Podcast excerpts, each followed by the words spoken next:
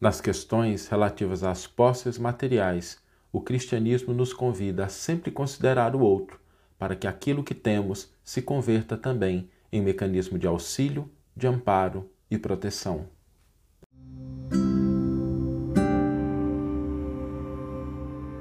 Você está ouvindo o podcast O Evangelho por Emmanuel, um podcast dedicado à interpretação e ao estudo da Boa Nova de Jesus através da contribuição do benfeitor Emmanuel.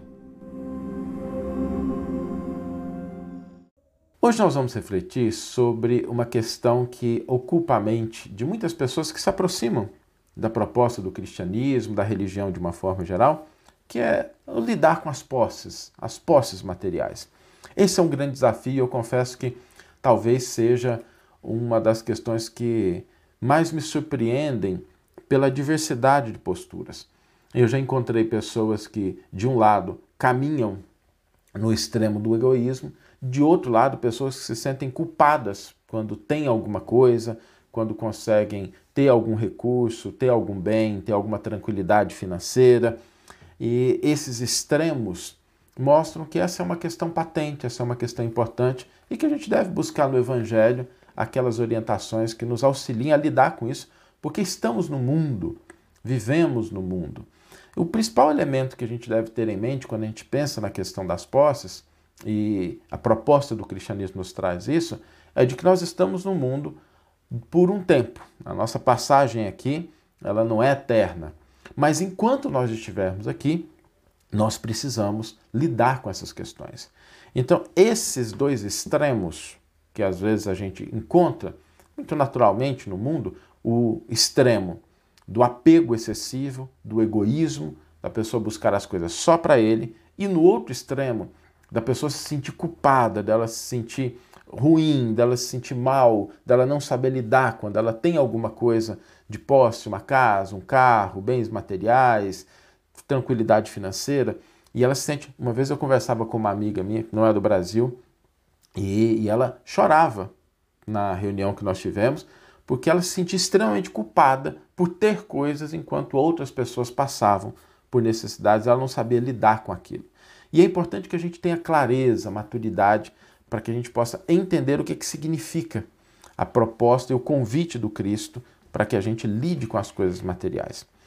E o elemento essencial para que a gente possa equacionar essa relação, e é o elemento que o Cristo nos traz, é que nós consideremos na nossa equação, na nossa maneira de pensar as posses materiais, o outro. Nós precisamos sempre considerar o outro, sobretudo aqueles que têm necessidades. E quando a gente fala de necessidade, gente, tenhamos a clareza de lembrar que necessidades não são só necessidades materiais. Às vezes são necessidades morais, às vezes são necessidades intelectuais, e as posses, os recursos materiais podem favorecer isso também. Não é simplesmente quando a gente pensa na necessidade do alimento, ela é importante, ela é fundamental, sobretudo num país em que a gente passa por problemas sérios e que a gente deve se preocupar com o outro, mas os bens materiais podem se converter também em fontes de crescimento intelectual, em fontes de crescimento moral, quando são adequadamente empregados. E por isso é que o cristão ele é convidado a utilizar tudo ao seu redor com inteligência, com sabedoria. É como diz o Evangelho no versículo que a gente vai ler: o homem bom tira boas coisas do bom tesouro do seu coração. Então, quando a gente está de posse de alguma coisa, nós conseguimos, com o auxílio do cristianismo, converter isso em algo positivo para as pessoas, seja no auxílio material, seja no desenvolvimento intelectual, seja nas conquistas morais. O que, que significa isso na prática?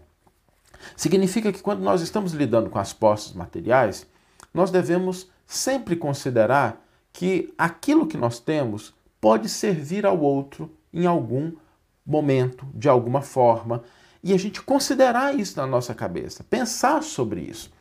E às vezes tem diferentes níveis. Cada pessoa vai avançar num patamar que lhe corresponda ao degrau de consciência que ele tem. E o importante é estar tá evoluindo, estar tá avançando. Por exemplo, quando a gente fala na alimentação, É justo que as pessoas se preocupem com a alimentação adequada, com a alimentação mais saudável, com aquela alimentação que vai trazer para elas o prazer que elas gostam. Nada de errado com isso.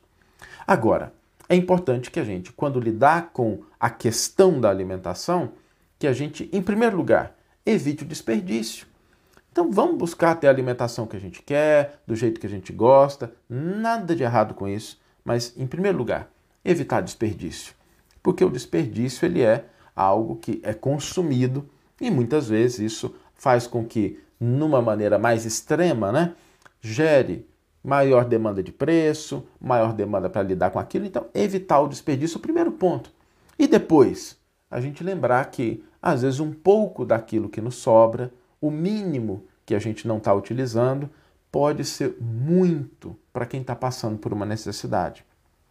Nada de errado a gente ir no supermercado, fazer a compra do jeito que a gente gosta, mas se tem condição, separemos ali 30, 40, 50, 60 reais e a gente pode comprar alguma coisa que vai servir de alimento para o outro. É esse o raciocínio. Quando a gente estiver procurando as coisas boas para a gente, a gente se lembrar do outro também e colocar o mínimo, pelo menos, a serviço do outro, para que ele possa também alcançar um pouco daquilo que nós temos, um pouco daquilo que a gente já consegue angariar e a gente poder oferecer, compartilhar daquilo que nós temos. E aí vai para as outras coisas da nossa vida, as roupas. Nada de errado ter a roupa que a gente gosta, que a gente se sente bem, que a gente veste, se sente mais motivado. Agora, de vez em quando, dá uma olhadinha lá no guarda-roupa. Estou usando todas as roupas mesmo, elas têm servido para mim, eu tenho utilizado todas elas. A gente vai encontrar aqui em casa, a gente tem o hábito de, de seis em seis meses, a gente dá uma olhada, porque às vezes fica ali uma camiseta, uma meia, uma blusa que a gente não está utilizando. Coloquemos isso em movimento, coloquemos isso a serviço, porque isso que a gente não está utilizando pode ser muito útil para alguém. A mesma coisa com relação ao dinheiro. Nada de errado a gente ter os recursos financeiros, buscar a segurança da nossa família, daqueles que nós amamos, mas que a gente também lembre-se que às vezes uma pequena parte daquilo que nós temos pode ser útil para alguém. Me permitam contar uma história pessoal, foi uma coisa que aconteceu comigo há muitos anos atrás e foi muito marcante para mim pela forma como isso se desenrolou. Eu sempre trabalhei na área de finanças, na área de internet. E há muitos anos atrás eu ocupava o cargo de diretor financeiro de uma empresa e o office boy me procurou. E o office boy me procurou e ele estava bastante empolgado, estava assim meio sem jeito, né, de falar comigo e tal. Eu chamei ele, vamos conversar, não tem nada disso, como é que eu posso te ajudar? E ele disse que tinha conseguido juntar o equivalente a hoje a mil reais. E ele queria saber como investir esse recurso, né? eu como diretor financeiro, ele deve ter pensado assim, poxa, vou perguntar para o Saulo que entende como é que eu vou investir esse recurso. E me perguntou, né, Saulo, como é que eu, qual é o melhor investimento que eu posso ter para esses mil reais aqui? E eu olhei, eu confesso que na hora, gente, eu olhei e fiquei com um pouco de pena, porque não é uma quantidade de recursos grande, não é algo que pode, é, não dá para colocar num fundo de maior rentabilidade, não é possível fazer isso pela, pela limitação da quantia. Mas na hora, eu tenho o hábito, sempre quando eu me defronto com essas situações, de parar, pedir uma inspiração do alto. É, e me veio com muita clareza né, o que, que deveria ser dito para ele. Eu virei para ele e falei assim: olha, pega esses mil reais e separa em três partes. Uma parte, uma parte maior, você vai buscar fazer um curso, comprar livros. Por quê? Porque você conseguiu ganhar esse recurso em função daquilo que você trabalhou, daquilo que você fez. Então, o melhor investimento quando a gente está começando é o investimento no nosso crescimento. Porque isso é que vai fazer com que a gente se desenvolva, com que a gente prospere, com que a gente entenda mais coisas. Então, assim, essa quantia agora, no nível que você está, com essa. Muito bom. Investe em você, cresce, busca um livro. Tá? Aí você vai separar uma parte pequena, que seja aí 50 reais, 60 reais, e vai fazer alguma coisa que você gosta. Vai no cinema, vai chamar a namorada para tomar um lanche com você, né? vai buscar ali alguma coisa que te dê prazer, que te dê alegria, que te mostre o valor da conquista que você teve. É sempre importante a gente celebrar as nossas vitórias, a gente valorizar as nossas conquistas e a gente ter o gosto pela vida, né, pelas coisas que estão à nossa volta, para que a gente desenvolva essa alegria. Porque essa alegria, a gente não vai aprofundar muito isso, mas as nossas emoções nos movimentam na direção daquilo que a gente está buscando, dos estímulos externos. Então, quando a gente tem boas energias, boas conquistas, quando a gente celebra as nossas conquistas, nós temos mais energia para continuar agindo. E por último, você vai pegar uma quantidade desse recurso, você vai separar ali em 10, 15, 20 reais, o que você quer, vai achar alguém que esteja na rua, que esteja dormindo na rua, um mendigo, você vai comprar alguma coisa e vai entregar para essa pessoa. E ele olhou para mim e falou assim: Saulo, mas assim, eu entendi o primeiro, entendi o segundo, por que o terceiro, né? Por que, eu, por que, que eu, eu devo, com essa quantia pequena aqui, separar, né, comprar um salgado, alguma coisa para o mendigo? Eu falei, porque você nunca deve se esquecer de que, seja qual for a posição que você ocupe na vida, sempre tem alguém pior do que você e que pode se beneficiar do mínimo que você tem. Ele olhou e me agradeceu muito, né? Foi um momento assim que para mim foi muito especial, porque mostra essa esse elemento que a gente deve ter essa consciência ao lidar com as coisas materiais. Que a gente se preocupe com aquilo que nós somos.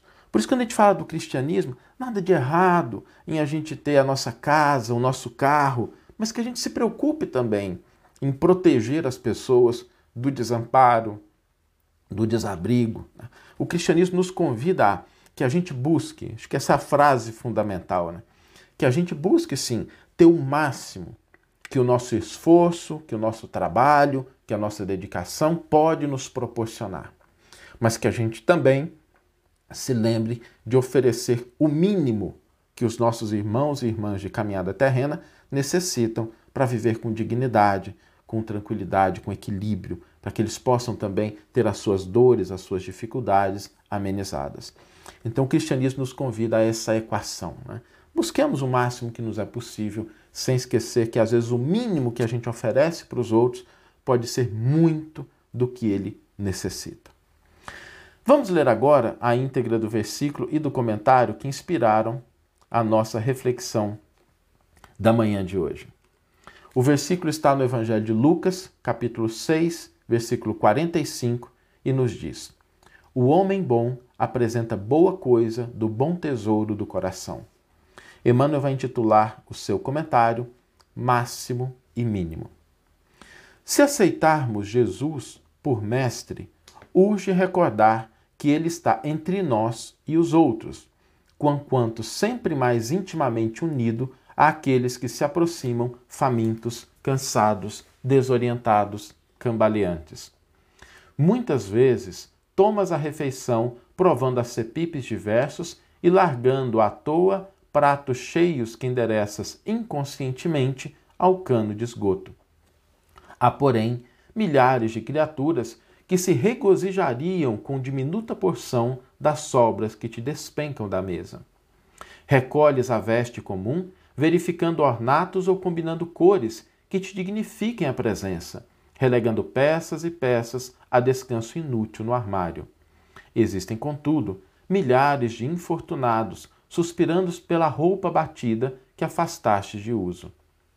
Via de regra, guardas no cofre, sem qualquer serventia, o dinheiro de que não sentes necessidade, após a compra desse ou daquele objeto, atendendo a passageiro capricho. Todavia, repontam da estrada milhares de irmãos em dolorosa penúria, para quem migalhas de teus recursos seriam clarões de felicidade. Não raro consultas livros e publicações das dezenas, por simples desfastio, sem o menor pensamento de gratidão por aqueles que consumiram fosfato e tempo para que não faltem esclarecimento e cultura.